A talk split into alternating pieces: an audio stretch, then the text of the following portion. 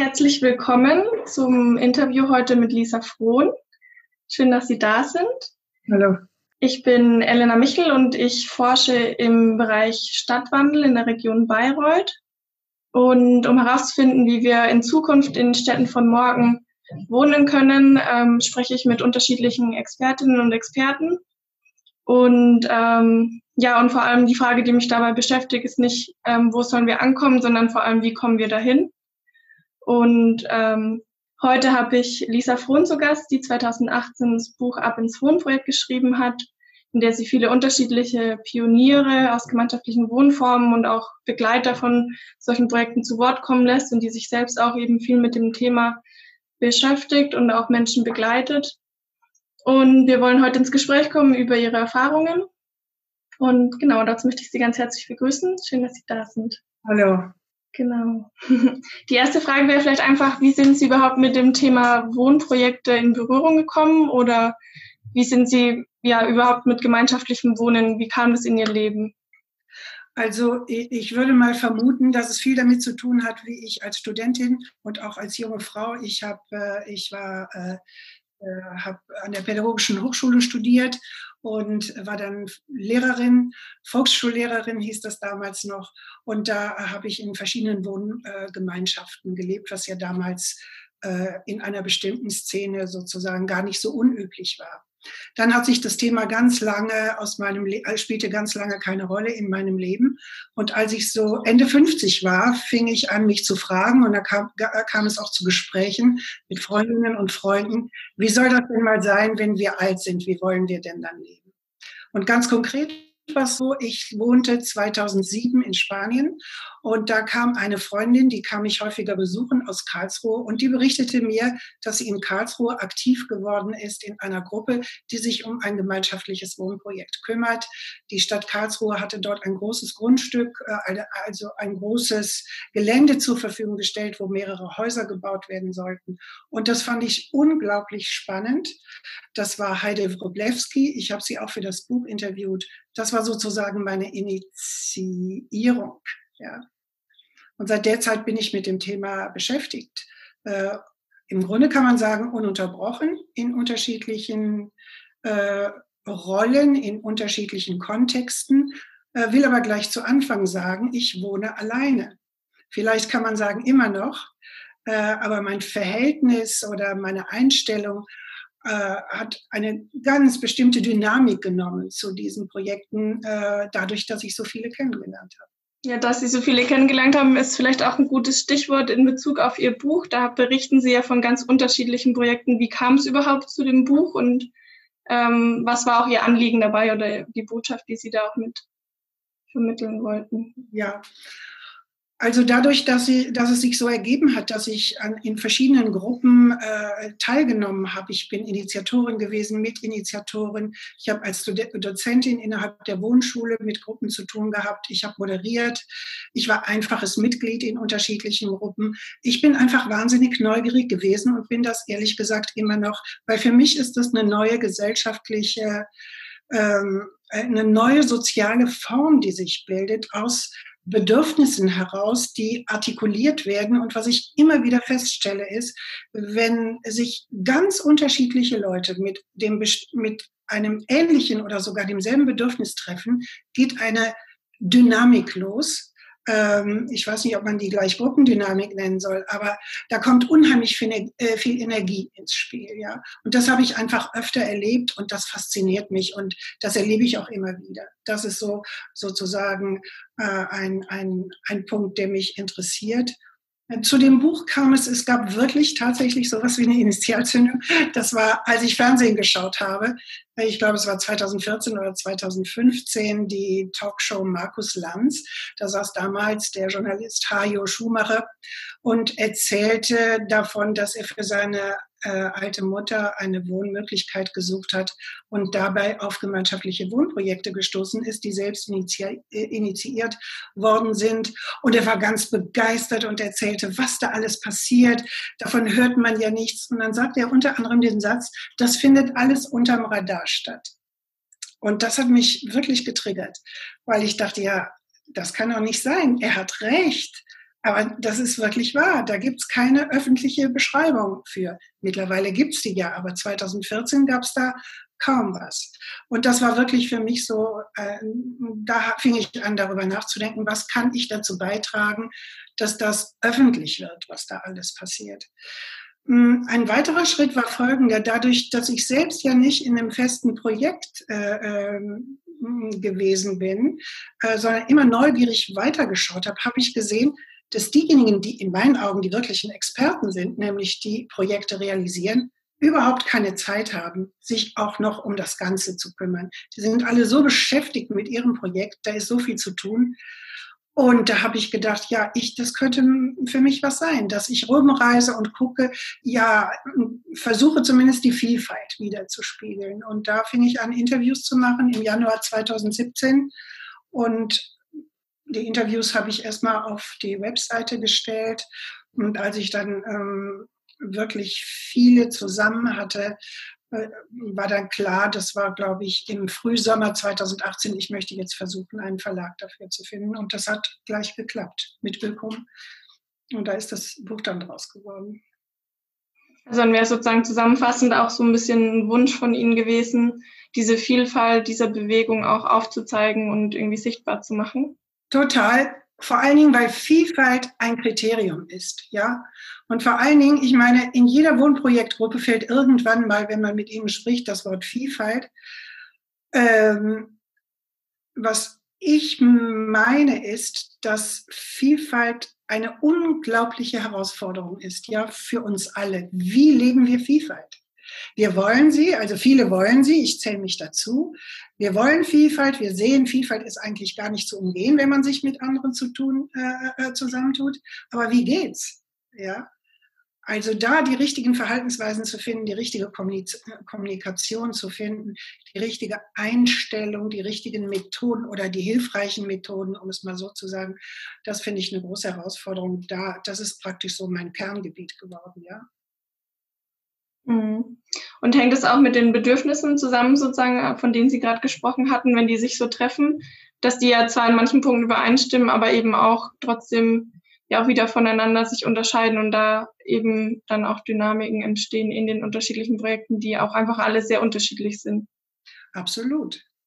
Also das Thema Bedürfnisse ist, äh, wie soll ich, also ich, ich kann mal so sagen, wie ich es im Moment sehe. Also ich möchte auch sagen, alles, was ich sage, äh, sind Sachen, die aus einem Prozess heraus äh, sind. Ja, so wie die ganze Bewegung im Prozess ist, die ganze äh, Wohnprojektebewegung im Prozess ist, so sind auch meine Erkenntnisse im Prozess. Also äh, bestimmte Sachen äh, würde ich heute schon anders schreiben, äh, als sie im Buch stehen. Ja, einige Interviews, die im Buch stehen, äh, wenn ich die nochmal interviewen würde, die würden ganz andere Sachen sagen. Manche Sachen existieren schon nicht mehr, die im Buch äh, äh, ähm, beschrieben wurden, ähm, äh, weil die weil Sachen passiert sind, die dazu geführt haben, dass das Ganze ganz anders gelaufen ist. Also dieses Prozesshafte ist mir sehr wichtig. Aber jetzt auf Ihre Frage zurück, was die Bedürfnisse angeht. Hm Nehmen wir mal das Beispiel, das ist da, wo ich mich am besten ausgehen, äh, auskenne, wenn Menschen sich zusammentun, um ihr Wohnen fürs Alter äh, sozusagen neu zu organisieren. Ja, hier auf dem, ich wohne hier auf dem Land in der Nähe von Köln und das ist ganz typisch. Viele Menschen wohnen in Einfamilienhäusern, oft dann nur noch einer. Und es ist ganz klar, das ist eine unhaltbare Situation. Das ist nicht die beste Situation, um alt zu werden, also richtig alt zu werden. Dann. Und äh, also die, die Bedarfe sind riesig. Ins Altenheim will natürlich niemand, ist klar. Äh, und das heißt, das jeweils persönliche Bedürfnis ähm, ist vielleicht, in, vielleicht individuell unterschiedlich, weil die persönliche Situation verschieden ist. Der eine äh, kann vielleicht nicht mehr so gut gehen und die andere kann vielleicht nicht mehr so gut hören. Aber allgemein ist es so, Mensch, solange wir noch einigermaßen können, wäre es doch toll, wir würden uns zusammentun und würden uns, solange wir können, gegenseitig unter, unterstützen und hätten ein, eine schöne Nachbarschaft. Ja, also es geht jetzt nicht darum, sich gegenseitig zu pflegen und so, sondern einfach das nachbarschaftliche helfen. Da ist die Bedürfnislage ziemlich ähnlich. Ja. Äh, was ich aber auch oft sehe, ist, dass sich eine kleine Gruppe bildet und diese kleine Gruppe hat vielleicht dieselben Bedürfnisse, ohne dass sie vielleicht das genau ausgesprochen haben. Dann entwickeln sie eine Vision und dann gehen sie raus in die Welt mit dieser Vision. Zum Beispiel gibt, wird gern der Begriff Mehrgenerationenhaus, wird ja gern verwendet, ja. Ist ganz, der hört sich gut an und dazu können auch viele was sagen. Und was dann oft vergessen wird, ist zu gucken, ja, wir treffen uns unter diesem Begriff, unter dieser Vision, aber wie sind die persönlichen Bedürfnisse da kommt wieder das Wort Vielfalt ins Spiel. Ja? Die sind eben verschieden. Und äh, die ändern sich auch. Und damit jeweils zu tun zu haben und das als Thema sozusagen mitzunehmen bei dem Ganzen, das halte ich ja für sehr wichtig. Ja? Aber das ist eine Herausforderung. Das ist nicht üblich. Das haben wir so alle nicht gelernt. Ja? Hm.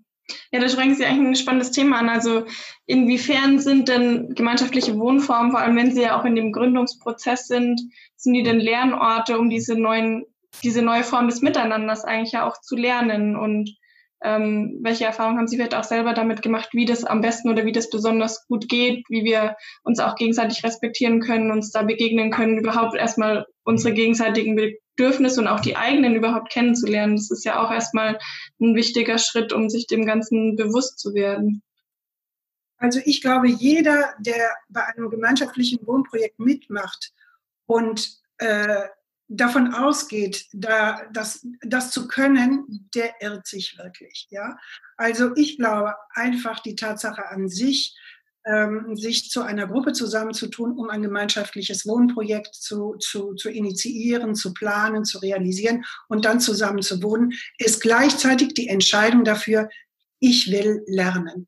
Das ist die aller, allerbeste Voraussetzung. davon auszugehen, hier sind Sachen gefragt, die kann ich einfach nicht. Und zwar ganz egal, wie alt man ist. Der größte Irrtum ist, ich muss nichts lernen, man muss doch nur vernünftig miteinander umgehen. Das ist so ein Satz, der dann oft gesagt wird und das stimmt einfach nicht. Ja. Das reicht für diese Wohn Wohnform äh, nicht aus. Und ähm, äh, was ich sonst, was mir noch sonst noch einfällt dazu ist, ich finde ganz wichtig, die Unterscheidung zu machen zwischen Beratung und Bildung. Also was was ganz klar ist für die meisten Wohnprojektgruppen, ist, dass sie an irgendeiner Stelle Beratung äh, brauchen und sich auch holen. Die Beraterszene oder Beraterinnenszene ist ja immer größer geworden und wird immer größer. Vor allen Dingen Menschen, die es selbst gemacht haben, sich dann auf einem bestimmten Gebiet weiterbilden, die haben ja tolle Sachen als Beratung anzubieten. Aber Beratung ist eben nicht Bildung. Ja, ich persönlich bin Bildungsarbeiterin. Da steckt die Lehrerin drin. Ich äh, ähm, biete Workshops an in der Melanchthon Akademie in Köln. Nicht nur zum Thema Wohnen, sondern auch äh, in anderen Themen.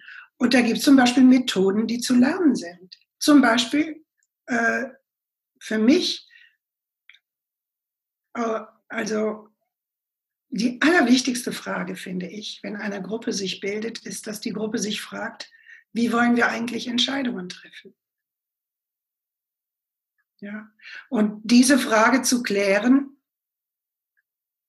da sind wir dann möglicherweise ganz schnell bei einem Bildungsbedürfnis, denn dann kommt vielleicht der eine oder die andere und sagt, okay, wir kennen alle das, die sogenannte oder die demokratische Entscheidungsform für uns alle ist das Mehrheitsverfahren. Da fragen wir, wer ist dafür, wer ist dagegen, wer enthält sich. Aber es gibt andere Verfahren, zum Beispiel das systemische Kondensieren. Das geht ganz anders, aber das muss man lernen, weil das ist eine Methode, die nicht einfach so aus dem Ärmel geschüttelt wird, ja. Ich persönlich halte es für wahnsinnig wichtig. Also ich bin wirklich ein Fan des systemischen Konsensierens, biete es auch als, ähm, als Workshop an mache auch im Moment Interviews, äh, eine Interviewreihe zum systemischen Konsensieren, möglicherweise das nächste Buch darüber, weil ich glaube, es ist halt genau das Tool, was wir brauchen, wenn wir sowas machen wie gemeinschaftliche Wohnprojekte. Hm, ja, sehr spannend. Ja, wir verwenden das auch bei uns im Hausprojekt, dass wir systemisch abstimmen. Ah, okay, okay. Ja, Konsens. Und wie finden Sie es? Ja, super. Also es ist richtig schön im Sinne von, dass es eigentlich keine Verlierer gibt dabei. Und das ist, glaube ich, ganz wichtig. Also, dass wenn eine Entscheidung getroffen wird, dass wirklich diese Entscheidung von allen mitgetragen wird und dass man aber auch diese, dass es auch okay ist, nicht eine starke Meinung zu haben und trotzdem auch Projekte vorankommen. Also es hat eine unheimliche Kraft im Sinne von, es entstehen Projekte, ohne Sachen zu blockieren und es wird aber auch niemand ausgeschlossen und das finde ich sehr wertvoll.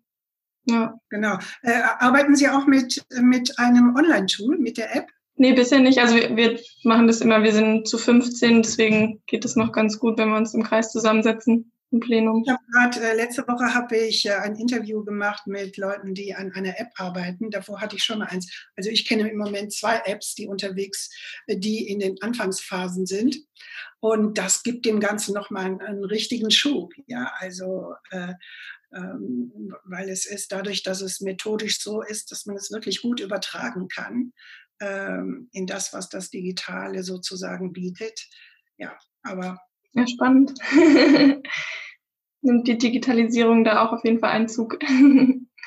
Und welche Erfahrungen haben Sie vielleicht dann auch gemacht, was so eher Schwierigkeiten sind, wenn dann Projekte auch scheitern? Oder weil es steckt ja von vielen Menschen da wirklich oft sehr viel Herzblut dahinter, sehr viel Engagement.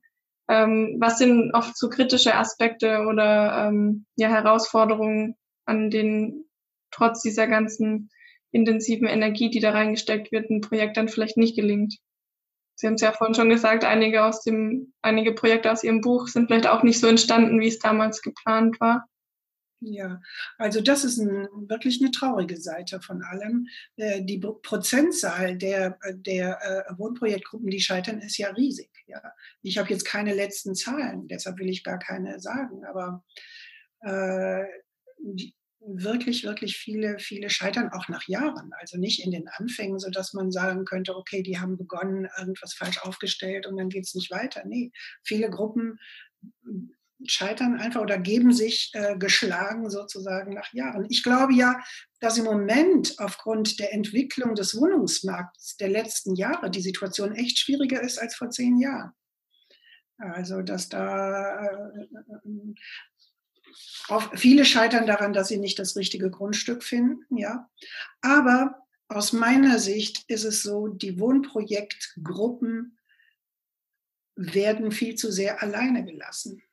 Und äh, die, die Gruppen selbst, mh, hm, da bin ich oft erstaunt, haben oft wenig äh, Selbstgefühl dafür, was sie da stemmen wollen eigentlich. Also die Euphorie trägt manchmal so stark und auch es wird, man kann ja sehen, es ist ja schon realisiert worden, also es ist ja nicht aus der Welt, aber die Umstände sind so schwierig oft, also äh, das Grundstück, die, allein schon, wo wird der Raum gefunden, der öffentliche Raum, wo man sich trifft? Wer stellt den zur Verfügung? Ja, ähm, also zum Beispiel kann ich jetzt mal konkret sagen, ein Projekt, was ich, äh, was im äh, Buch äh, vorkommt, ähm, wozu es ein Interview gibt, ist jetzt vor ein paar Wochen gescheitert. Ein, das ist ein Eigentümerprojekt äh, mit der Idee 55 plus. Wir wollen vorsorgen fürs Alter. Und der Bauträger hat äh, die, die, den Bauantrag, den Zeitpunkt des Bauantrags immer weiter nach hinten geschoben. Er hat ein riesiges Gelände von der Gemeinde ge, gekauft vor, ich weiß nicht, einigen Jahren, hat das äh, in Parzellen bearbeitet und äh, also so ganz blicke ich da nicht durch, aber es war ganz klar vorgesehen, hier ist ein Grundstück für diese Gruppe, ja. Und die haben das so weit rausgeschoben, dass im Zuge der Entwicklung der Quadratmeterpreis zweimal extrem gestiegen ist, sodass die Gruppe das irgendwann nicht mehr mittragen konnte. Und da das jetzt kein ideologischer Ansatz war von dem Bauträger und der nur nach Marktpreisen guckt, war dann ganz klar, ja, wir sind jetzt raus, jetzt kann das auf dem freien Markt, also ohne Versprechen, es waren keine Verträge gemacht, nichts, es war alles nur in Anführungszeichen abgesprochen. Ja, die sind jetzt raus. Die Gruppe war dann auf der anderen Seite nicht so stabil als Gruppe, dass sie gesagt hätte, okay, wir suchen uns was anderes. Das hat sich erst in dem Moment gezeigt, dass die Gruppe als Gruppe gar nicht stabil war. Ja, äh, und jetzt ist alles auseinander. Ja, also so viel ich weiß, sind drei drei Parteien oder drei, es sind drei Frauen, die sich miteinander befreundet haben. Die wollen jetzt praktisch nicht, also nicht mehr unter dem Aspekt äh, Gruppe, sondern einfach so für sich gucken, ob sie ein anderes Objekt finden, wo sie sich Wohnungen für sich kaufen können. aber nach wirklich vielen Jahren intensiver Arbeit, ja, vor allen Dingen der Initiatorin. Andere Gruppen scheitern, wie zum Beispiel, da war alles perfekt, das war gekauft, die Rechtsform, die Finanzen, alles stand gut da. Aber die zwischenmenschlichen Geschichten sind so dramatisch eskaliert, dass ein Teil der Gruppe, und zwar der größte Teil, dann ausgezogen ist. Also das Projekt verlassen hat, die Genossenschaft verlassen hat. Ein, der kleinere Teil, also der andere Part, hat, dann, hat es dann übernommen, neue Leute zu suchen. Wie genau die Lage im Moment ist, weiß ich gar nicht. Aber das war schon auch sehr dramatisch, ja. Also an allen Ecken kann es scheitern, wenn man so will. Mhm. Und sind das auch diese menschlichen Lernbedürfnisse eigentlich auch so dieses, wie, wie das Zwischenmenschliche auch letztendlich auch als Gruppe gemeinsam getragen werden kann, weil das ist ja was, was wir eigentlich gar nicht mehr kennen und gar nicht mehr gewohnt sind, weil wir werden ja eigentlich, oder also ich noch vielleicht viel mehr als jetzt Sie, auch so groß, dass wir eigentlich auf unseren eigenen Füßen stehen und eigentlich vor allem als Individuum gesehen und auch denken, uns weiterentwickeln, unsere Ziele entwickeln. Und dieser Gedanke, uns als verankerter Punkt in der Gemeinschaft zu sehen, natürlich nochmal viel schwieriger ist, ähm, da auch ähm, ja, vielleicht sich auch auf Kompromisse einzulassen oder eben auch diese Andersartigkeit, die Vielseitigkeit auch zu respektieren. Ich halte das für, ich äh, ganz ehrlich gesagt, halte das für den schwierigsten Punkt, ja. Das teilen viele nicht, ja. Also äh, wir unterteilen ja in der Wohnschule, haben wir das angefangen zu unterteilen, den ganzen Komplex äh, eines Wohnprojekts zu unterteilen in Hardware und Software. Und äh, die sogenannte Software, das ist das, was Sie jetzt ansprechen, äh, die wird von vielen wirklich nebenher laufen lassen oder kaum beachtet. Und da, es wird auch nicht unbedingt, also auch nie, nicht sehr viele sehen das als Lernauftrag, so wie Sie jetzt gesagt haben, ja. Äh, da, da, herrscht unglaublich viel, ähm, ja, man könnte Naivität sagen, Blauäugigkeit, Unwissen, ich weiß nicht genau, was das ist, ja. Hm, wie wenn das von alleine liefen. Und die ganze Energie wird aufgebracht für die Daten und Fakten, die harten, also die Hardware sozusagen, das Juristische, das Technische, dann wird Beratung dafür geholt, was richtig und wichtig ist. Ja, das eine ohne das andere geht nicht, aber es braucht tatsächlich um stabil zu sein, braucht es beides. Das würde ich mal sagen. Und die eine Gruppe, wovon ich gerade erzählt habe, die am Zwischenmenschlichen gescheitert ist, die haben viel zu schnell die harten Fakten damals sortiert bekommen, was nach außen fantastisch aussah. Ja, alles lief rund, aber da ist was nicht mitbearbeitet worden. Ja. Hm. Und ist das auch eine Herausforderung, dass sich Gruppen tendenziell vielleicht auch leichter Beratung von außen holen für diese harten Fakten? Also zu sagen, ich hole mir eine Rechtsberatung, ist wahrscheinlich viel leichter, sich gegen, also gegenüber sich selbst auch zu rechtfertigen, als zu sagen, wir brauchen jetzt als Gruppe erstmal auch einen Berater oder eine Beraterin, die uns auf diesem Gemeinschaftsbildungsprozess eigentlich auch begleitet und da ein Stück weit ähm, auch den Weg zueinander uns ebnet. Genau. Wird ja oft gesagt, die Gemeinschaft kommt, wenn wir dann mal wohnen. Ja, wie wenn der ganze Prozess des Machens da nicht den, wie wenn man dafür keine Energie äh, aufwenden müsste. Und alle Erfahrenen sagen, das ist ein großer Irrtum. Das, wenn man wohnt, ist einfach gerade genau dasselbe dann, was vorher schon initiiert worden ist. Ja, die Energie, die Art, wie man sich aufeinander bezieht, wie man miteinander umgeht, ist, setzt sich einfach fort. Also zu glauben, dass es dann anders wird. Aber eins möchte ich noch sagen alle Projekte, egal wie stark äh, äh, bestimmte äh, äh, Mitbewohner sich beschwert haben äh, oder was ihnen nicht gefiel. Aber alle sagen immer, dass das nachbarschaftliche Aufeinander schauen funktioniert.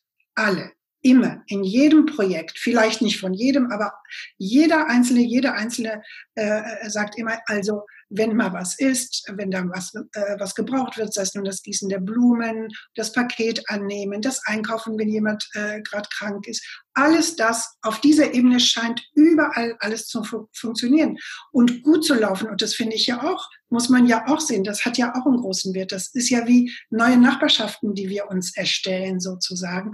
Und wenn die auf dieser Nachbarschaftsebene laufen, das ist ja viel wert, finde ich sodass dieser große Gemeinschaftsgedanke vielleicht dann manchmal einfach gar nicht realisiert werden kann. was dann vielleicht nicht so schlimm ist. Weiß ich nicht. Also. Hm. Vielleicht nochmal auch an den Unterstützungspunkt anzuknüpfen. Ähm, Sie haben vorhin schon so ein bisschen angesprochen, dass es da auch noch viele Möglichkeiten gäbe, solche Gruppenprozesse weiter zu unterstützen, im Beispiel zum Beispiel, um öffentliche Räume zur Verfügung zu stellen, dass sich Gruppen treffen können. Was sind, also, oder eben auch diese rechtliche Beratung, diese, die bisher schon existiert oder schon im Bestehen ist. Was gäbe es noch für Formen von Unterstützungsbedarfe, die vor allem jetzt in der Anfangsphase auf so Gruppen zukommen und die zum einen eben auch die Bereitschaft von der Gruppe brauchen, um die anzunehmen und zum anderen aber auch erstmal das Angebot da sein muss. Also diese beiden Sachen, die dann auch zusammenkommen. Also was ich sehr oft sehe, ist, wie bereit schon bestehende Wohnprojekte sind, denen die, äh, denen, die zu unterstützen und ihnen mit Rat und Tat zur Seite zu stehen. Mehr mit Rat als mit Tat, weil die ja selbst viel zu tun haben. Aber die sind, die meisten, die ich kenne, sind extrem groß, äh, großzügig mit dem, äh, äh, äh, also äh, den Neuen sozusagen beiseite zu stehen, mit allem, dass sie erzählen, was bei ihnen gut gelaufen ist, was nicht gut gelaufen ist. Also das findet auch soweit ich gucken kann, oft sogar institutionalisiert oder geregelt, also einmal im Monat oder einmal im halben Jahr, je nachdem findet das statt. Das finde ich schon mal gut, ist eine gute Unterstützung, das äh, gegenseitige Ermutigen. Was ich ja finde, das Wichtigste, was wirklich aus dem, was ich so sehe und höre, ich würde fast sagen, flächendeckend fehlt, ist die Unterstützung seitens der Politik und der Verwaltung. Und das finde ich ehrlich gesagt ein großes Missverständnis, ja, weil in meiner Definition sind Wohnprojekte gerade die, wenn es ums Vorsorgen für, Zukunftsmo äh, für Zukunftswohnen geht und um Alter, sind Vorsorgeprojekte. Und der Vorsorgegedanke ist ein Gedanke, der sich mit der Daseinsvorsorge, die politisch-gesellschaftlich ähm, festgelegt ist, durchaus verbinden lässt. Ja, und das finde ich gerade, gerade das ist so im Moment gerade der Punkt, mit dem ich mit einer Kollegin zusammen sehr aktiv zugange bin, diese beiden Sachen zusammenzudenken und dann davon auszugehen, hallo, da ist doch jetzt die Verwaltung, da ist doch die Politik, die diesen Auftrag haben, die könnten sich doch jetzt mal öffnen und schauen, weil da draußen die Bedarfe nicht nur groß sind, sondern auch die Bewegung da ist. Die ist ja da, die müssen ja nichts bewegen, das ist ja alles da, aber sie finden nicht zusammen. Da sind zwei Sachen, die beide lebendig sind. Also auf der einen Seite, sagen wir mal, ein Sozialamt, äh, eine funktionierende kommunale Sozialarbeit in dem Sinne, die Wohlfahrtsverbände, alles funktioniert ja auf seine Weise. Und jetzt kommt aber von da draußen aufgrund von Eigeninitiative etwas, was die nicht kennen. Und dafür gibt es erstmal auch keinen Platz, weil das ist ja nicht vorgesehen. Und da glaube ich, also zumindest arbeiten wir da im Moment hier intensiv dran, dass die beiden sich erstmal treffen, an einen Tisch setzen und schauen, wie können wir denn vielleicht etwas institutionalisieren? Wie können wir strukturell etwas schaffen, damit die Gruppen, die sich draußen bilden, in Selbstinitiative, im Ehrenamt, das muss man einfach sagen. Es ist eben keine Privatangelegenheit, wenn Leute sich zusammentun, um gemeinschaftlich ein Wohnprojekt zu stemmen. Da ist, liegt aus meiner Sicht ein großer Irrtum vor, ja, zu glauben, ah, die wollen es sich schön machen. Ja, da tun sich Privatleute zusammen, um schöner wohnen zu können. Das ist eine, eine, eine Definition dieser diese Initiativen und Bewegungen, die ich für, für, für irrtümlich halte. Ja?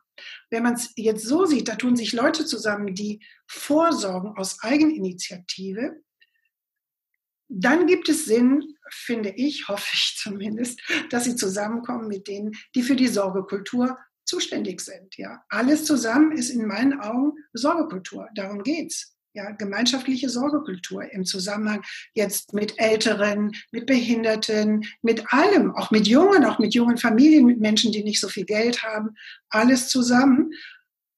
Ja, ich sehe es ein bisschen so, mm, äh, wenn ich das so beobachte, ich habe ich hab eine Zeit lang gedacht, ach, die interessieren sich nicht dafür, die von der Verwaltung oder von der Politik, bis ich dann gemerkt habe, das stimmt gar nicht Mittlerweile ist es so, die Idee der Wohnprojekte ist so verbreitet, mittlerweile hat jeder schon mal irgendwas drüber gelesen oder davon gehört.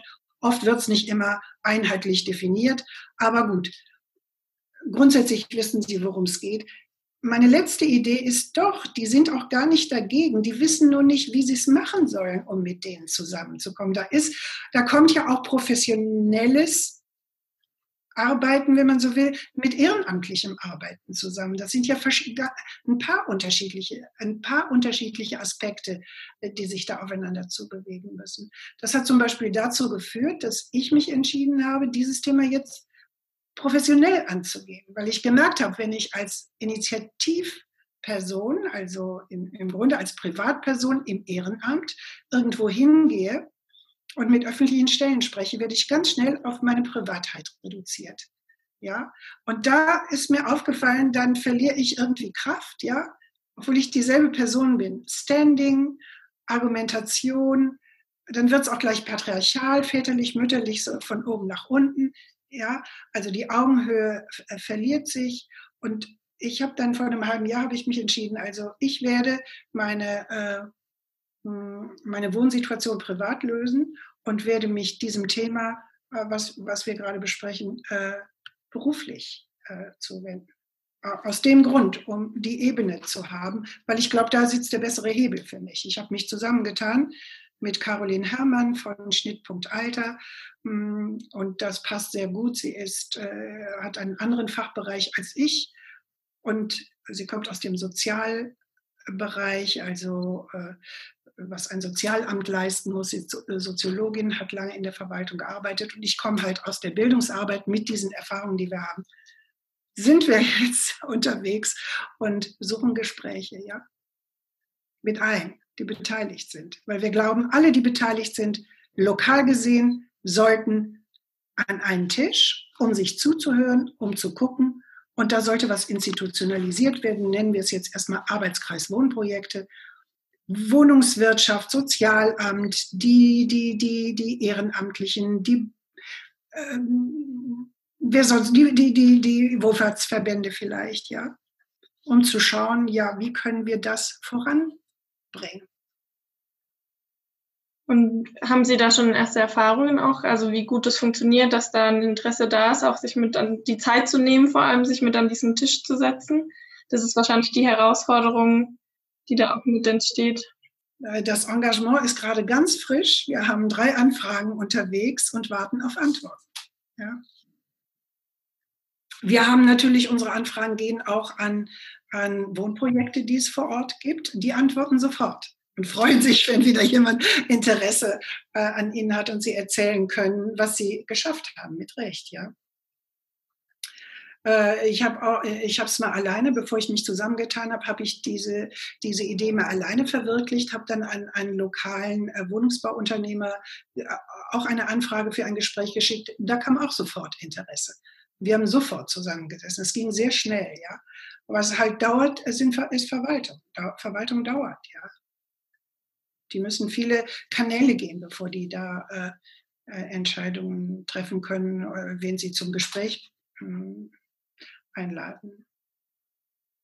Aber es braucht Geduld und Hartnäckigkeit, ja. Ja, das ist spannend, weil es ist auf jeden Fall auch ein Weg, den wir gerade hier in der Region Bayreuth auch so ein bisschen versuchen zu gehen. Also das Forschungsvorhaben ist eingebettet eben in, in die Idee, um Wandel zu erzeugen, braucht es Zusammenwirken von der Zivilgesellschaft, von, von Wirtschaftsunternehmen, von der Politik, von der Verwaltung und eben auch von der Wissenschaft, die ich jetzt so ein bisschen mit reinbringe. Und da arbeiten wir auf, in unterschiedlichen Themenbereichen. Also es gibt auch einen Schwerpunkt zum Beispiel im Bereich Ernährungswende, aber eben auch im Bereich Stadtwandel und Wohnen. Und genau vor der Herausforderung stehen wir auf jeden Fall auch, um zu sagen, wie bringen wir jetzt diese Akteure alle mal an einen Tisch, damit die sich austauschen und ähm, ja, welche Fragen bewegen die dann auch und wie können die zueinander finden und sich gegenseitig dann auch ähm, da Synergien finden. Übrigens, äh, äh, es ist interessant, was Sie sagen. Und letztens habe ich das war ein schöner Moment. Da war ich bei einem Netzwerktreffen in der, von der Wohnschule in Köln und da waren Leute aus dem Süden Deutschlands. Wir waren nicht sehr viele äh, wegen Corona-Zeiten, aber jemand aus dem Süden Deutschlands, aus dem Norden und wir hier aus der Mitte. Und da war eine Frage, der ging in die Runde, was hat dich besonders bewegt oder was hat dich, was war besonders toll in, in letzter Zeit, woran du dich jetzt erinnerst im Zusammenhang mit äh, Wohnschule und äh, mit den beruflichen Sachen. Und da wurde von mehreren erwähnt, äh, ein Treffen, wo verschiedene Akteure zusammengekommen sind. Also wo verschiedene Interessensvertreter, äh, Vertreterinnen an einem Tisch gesessen sind. Und das fand ich sehr bewegend. Noch nicht mal, äh, wir haben uns dann geeinigt oder so, darum ging es gar nicht. Nur, dass sie zusammenkommen und sich zuhören. Dass das äh, eine, emotionale, äh, eine emotionale Reaktion auslöst, die in dem Moment ganz woanders benannt wird. Ja ich finde, das ist, ein, also mich hat das sehr motiviert, äh, weiterzumachen mit der Idee. Und für mich scheint das äh, wesentlich zu sein, auch für Zukunftsgestaltung. Ja. Hm. Das zeigt auch, dass es diese unterschiedlichen Perspektiven auch braucht, ne? um diese Zusammenarbeit über diese Bereiche hinweg. Genau. Und ich glaube, was das auch vermittelt, ist, dass Hürden wegfallen, ja, Vorbehalte, ja, dass man sich zusammensetzt, sich Zeit nimmt, zusammensetzt, sich zuhört und vielleicht dann auch mal sieht, hey, so sehen die das. Ja, woher soll man das wissen, wenn man nicht mal zusammenkommt? Wir leben ja alle von Vorurteilen, irgendwie in irgendeiner Form, ja. Also, da, und, und dass sich das dann alle zumuten und, äh, und dabei sind und hören und gucken mit der Idee, vielleicht schaffen wir ja was, wenn wir, wenn wir das machen. Ähm, was neu ist, besser ist, notwendig ist, ja. Hm. Wenn Sie über Vorurteile nachdenken, die so auch im Kontext Wohnprojekte vielleicht in den Köpfen sind, ähm, fällt Ihnen da konkret auch was dazu ein? Sie jetzt sagen würden, das sind oft Geschichten, die so ein bisschen oder Narrative, die vielleicht da auch irgendwie vorhanden sind, die gar, gar nicht unbedingt dann der Realität widerspiegeln. Ich persönlich habe da, also zumindest sind mir keine bewusst. Äh, ich würde sagen, ich habe keine, aber und ich glaube, ich kenne auch äh, in meinem Bekanntenkreis, oder sie sagen es nicht, wenn sie mit mir zusammen sind, das kann auch sein, ja. Also, dass es sie gibt, ist klar. Also in bestimmten äh, ja, es wird beäugt dann oder es wird nicht dran geglaubt. Das kenne ich so von Erzählungen von anderen, die dann von ihren Freunden jeweils hören. Es ist ja oft so, dass jemand sich für sowas interessiert und dann der, der Bekanntenkreis oder die Familie kann das gar nicht verstehen, ja. Und dann wird das, das ist so eine heikle Situation für manche. Das habe ich schon oft gehört. Und ja, aber. Oder auch, dass es vielleicht auch nur sich ein bestimmtes Milieu irgendwie leisten kann, also eine gewisse Mittelschicht, die wirklich die finanziellen und, und zeitlichen Ressourcen auch mitbringt. Ist das so ein Thema?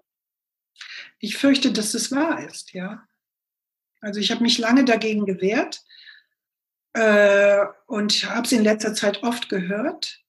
Nicht als Vorwurf oder so, sondern immer wieder in unterschiedlichen äh, im unterschiedlichen Rahmen. Und äh, die Interviews habe ich ja überwiegend mit den Initiatoren und Initiatorinnen gemacht, die gleichzeitig dann auch so eine formelle oder informelle Leitung der Gruppe hatten. Das ist ja nochmal ein anderes Thema. Aber Initiatoren, Initiatorinnen ist eine ganz bestimmte Persönlichkeits- das sind Menschen, die Führungsrollen einnehmen können und wollen. Im Ehrenamt natürlich, ja, aber ich habe es überall so gesehen. Und ohne die Leute, ohne diese Einzelnen hätte das Ganze auch nicht funktioniert. Und genau, und mit denen habe ich dann auch zum Teil darüber gesprochen. Und da haben mir einige gesagt, und von einigen weiß ich es auch, die stecken nicht nur wahnsinnig viel Zeit da, da, da rein, sie müssen auch einen bestimmten äh, äh, Grad von Bildung haben, wenn man so will. Oder, oder äh, um das alles zu können, es nur zu wollen, reicht ja gar nicht. Man muss ja auch wirklich schon mal vieles können und dazu äh, äh, lernen wollen. Und auch Geld. Ich war platt, als ich mal einen genau gefragt habe, was, ähm, ja, ich weiß gar nicht, das war so durch Zufall, dass ich die Frage so mal stellte. Da war ich wirklich platt, als er mir gesagt hat, wie viel Geld er persönlich, einfach nur, weil er wollte, dass es weitergeht, da reingesteckt hat. Von einer Person, die mir sehr nah ist, habe ich es mitbekommen und da habe ich zwischendurch gefragt, und wie macht ihr das finanziell? Wer, wer zahlt jetzt dieses oder jenes? Ach, das zahle ich aus meiner Tasche. Weil es, klar, sie können es, ist klar, aber das war ja Ihre Frage, ja. Ist es, also, und das ist schon, ich finde, das dürfte nicht sein. Wirklich nicht. Ich finde nicht, dass das, dass das gekoppelt sein, äh, sein sollte, die finanziellen Möglichkeiten zu haben und äh, die, die Ideen und die Kraft dafür zu haben. Aber gerade im Alter, also, also in meiner Altersgruppe ist es so, da ist, das ist ein fürchterliches Phänomen, was ich immer wieder feststelle, wie durch Geld haben oder Geld nicht haben äh, äh sich äh, Gräben auftun. Das wäre früher undenkbar gewesen. Ist also nochmal ein anderes Problem oder eine andere Frage. Ich weiß nicht, wie ist das bei Ihnen in Ihrer Generation? Mhm. Also ich denke mal, das ist auf jeden Fall auch eine Herausforderung von den jungen Personen, die anfangen, sich darüber Gedanken zu machen, weil man natürlich noch nicht irgendwie viel erreicht hat im Leben und das Ganze natürlich auch erstmal stemmen muss mit wenig finanziellem Polster. Dafür halt, ähm, sag ich mal, mit sehr viel zeitlichem Engagement. Also das merke ich schon, dass ähm, da sehr viele dann eben vor allem durch die Zeit da viel äh, Ressourcen reinbringen können. Ja. Und was ich vor allem merke, wenn ich jetzt auch im Gespräch bin mit jungen Familien zum Beispiel, die haben dann tatsächlich beides als Problem, dass sie sowohl zeitlich gebunden sind durch ihre Familie und auch finanziell gebunden sind. Ähm, und dementsprechend da bei ganz vielen dieser Wunsch da ist, ähm, da anders zu wohnen aber eigentlich gar keine Möglichkeit besteht, außerhalb von diesem normalen Lauf der Dinge, wie es uns ja auch von der Gesellschaft sozusagen vorgelebt wird, dass man halt dann als Familie sich entweder ein Eigentum kauft oder zumindest in eine Wohnung zieht oder ähnliches, dass es eigentlich gar nicht möglich ist, ähm, da auch irgendwie andere Wege zu gehen, weil es einfach so viel mehr Aufwand bedeutet. Das sind so Erfahrungen, die ich jetzt so in, aus meinen Gesprächen mit Akteuren hier vor Ort auf jeden Fall mitnehme. Ja, äh, das ist das, was ich, äh, was ich auch kenne als, ähm, als äh, Erfahrung. Und ich wollte, mir fällt jetzt noch was anderes ein. Bei einem Interview, das war in München, hat äh, jemand erzählt, wie unglaublich wichtig gerade die jungen Familien für die Gemeinschaftsbildung sind.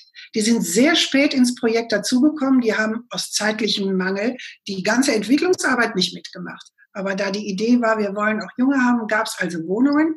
Die kamen spät in den Realisierungsprozess, kurz bevor die Wohnungen fertig waren, dazu. Und dann hat sich herausgestellt, so wurde mir erzählt, was die für eine wichtige Funktion haben und wie die das managen. Ja, weil sie einfach dadurch, dass sie ihre Kinder managen, managen, managen sie dann auch, jetzt nicht alle, aber viele, die Nachbarschaft mit und alles so zusammen. Also, ich finde das wichtig im Auge zu behalten, ja.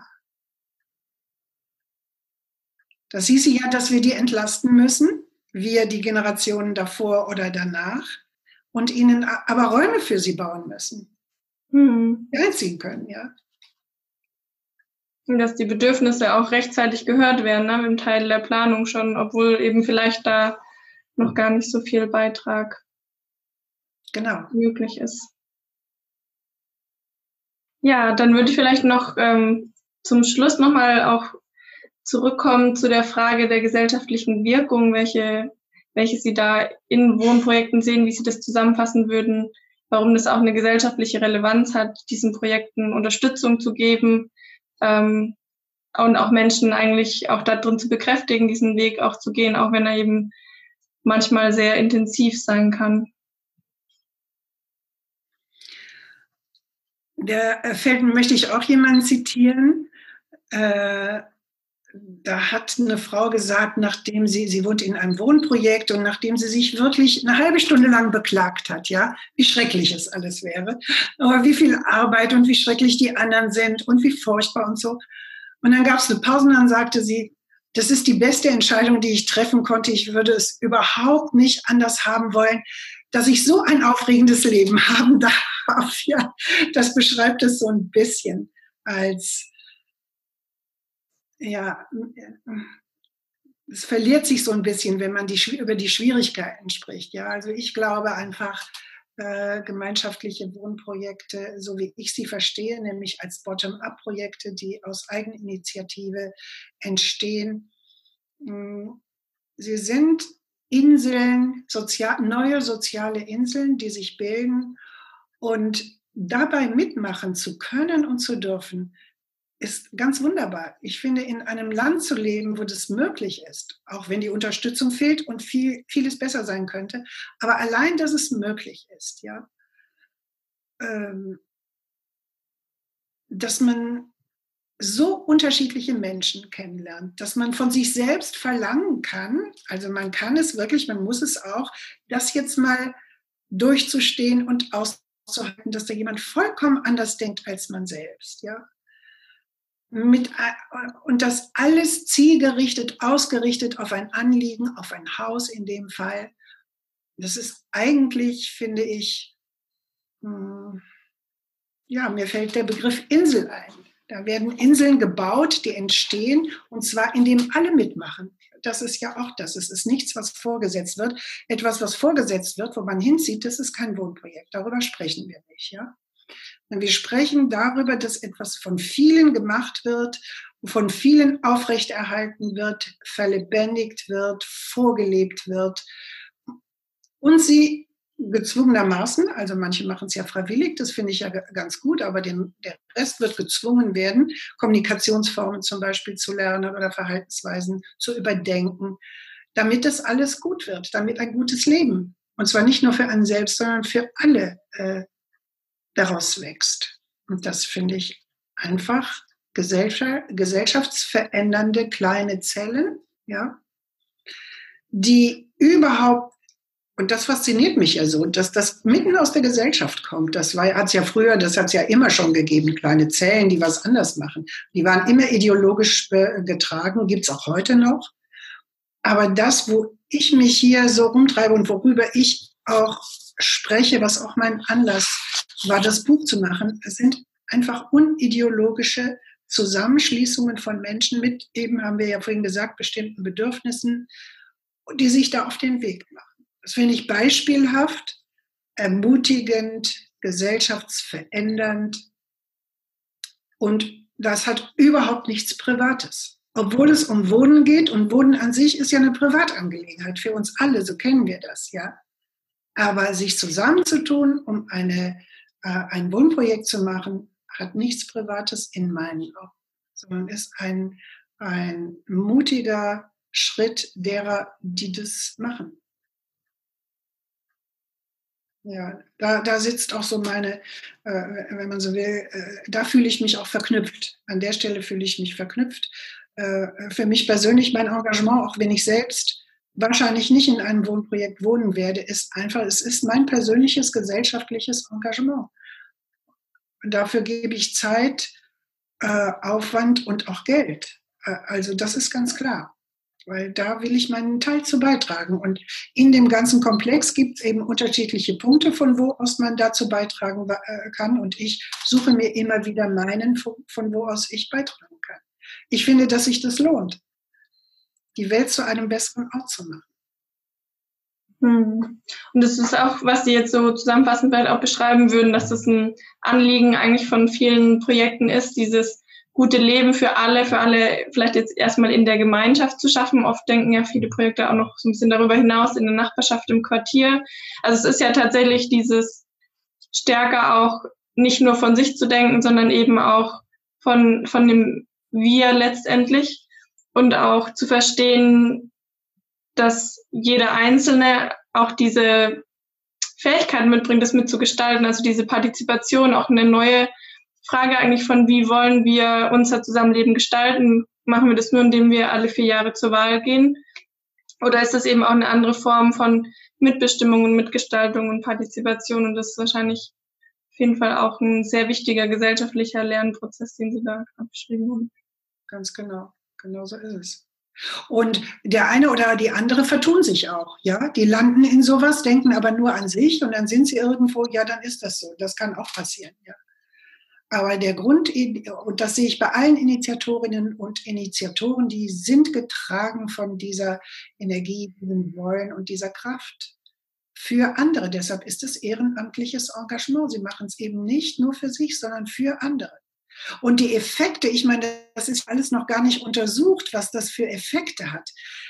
Äh, äh, vorgestern waren die Kollegin von mir und ich waren wir eben bei diesem äh, Gespräch äh, bei Familie Binder, die habe ich auch fürs Buch interviewt gehabt, aber jetzt waren wir nochmal da unter dem anderen Aspekt, nämlich äh, die Verwaltung, äh, dass wir die Verwaltung angesprochen haben. Und da wurde erzählt, das ist so ein Eigentümerprojekt hier auf dem Land, wo viele ihre Eigenheime verkaufen und dann in das Projekt ziehen. Dadurch wird ja Wohnraum frei. Dadurch wird Platz draußen, was von einem einzigen Menschen besetzt, äh, äh, sonst besetzt bleibt. Und der gab eine Rechnung auf an einem Pfeil, ich meine, es wird ja nicht überall sein, eine bestimmte Quadratmeterzahl, die war vorher von drei Menschen besetzt und da wohnen jetzt 63, weil es so eine Umgestaltung dieser, dieser Raum erfahren hat, ja.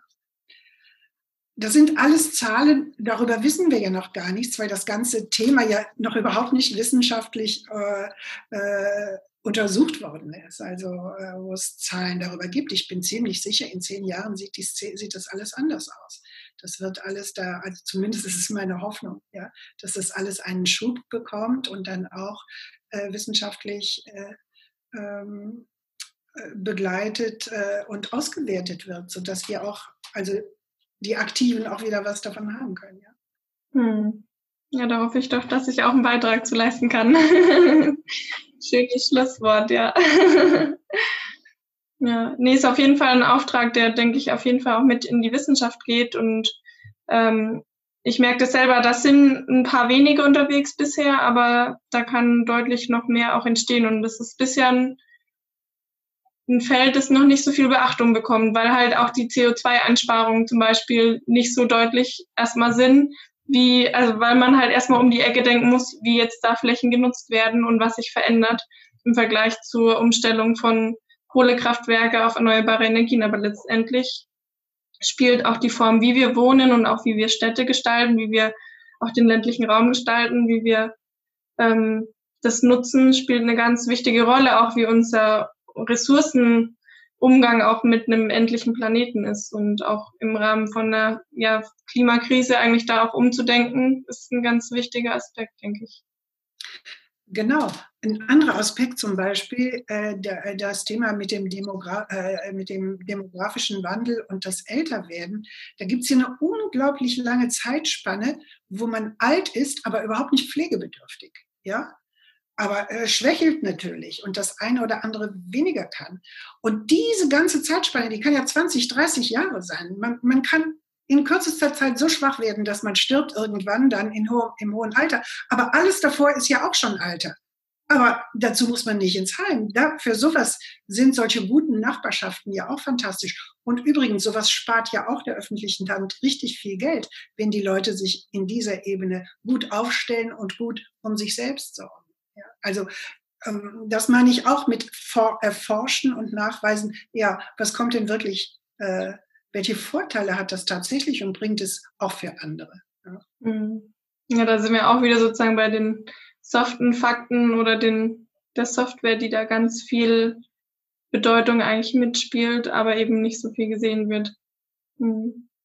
Ganz abgesehen von dem Thema Einsamkeit. Ich meine, das liegt ja auf der Hand. Ja. Mhm. ja.